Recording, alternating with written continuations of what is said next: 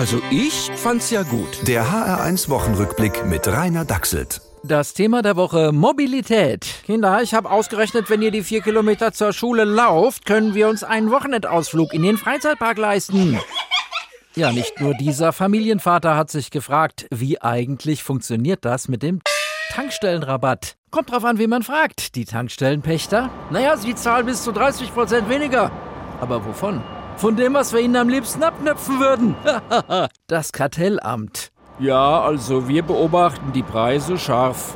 Guck mal, eben ist er schon wieder hochgegangen. Ja, Sachen gibt's, mach mal ein Foto. Und ich würde sagen, der Tankstellenrabatt funktioniert als Spritpreisbremse. Also genau wie eine Mietpreisbremse. Also gar nicht. Ja, wer jetzt noch mobil bleiben will, muss rechnen lernen.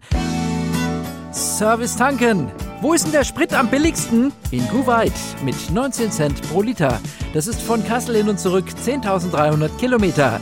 Bei einem Verbrauch von 7 Litern, also Spritkosten von 137 Euro. Also nicht ganz zwei Tankfüllungen in Deutschland.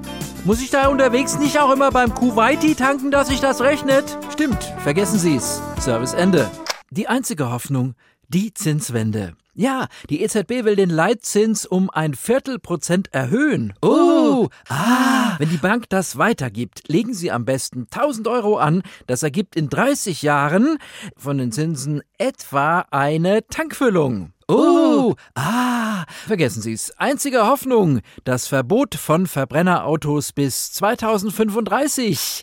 Ab dann Spritkosten 0 Euro. Danke, Robert Habeck. Ah, ja, da werden sich natürlich einige Hessen die supergeilen Elektrokarren nicht leisten können. Und deshalb werden wir uns dafür einsetzen, die IAA nach Frankfurt zurückzuholen. Verspricht der neue Ministerpräsident. Also teure Autos nur zum Gucke, gell? Aber also ich find's besser wie nix. Der HR1 Wochenrückblick mit Rainer Dachselt. Auch als Podcast auf hr1.de. HR1. Genau meins.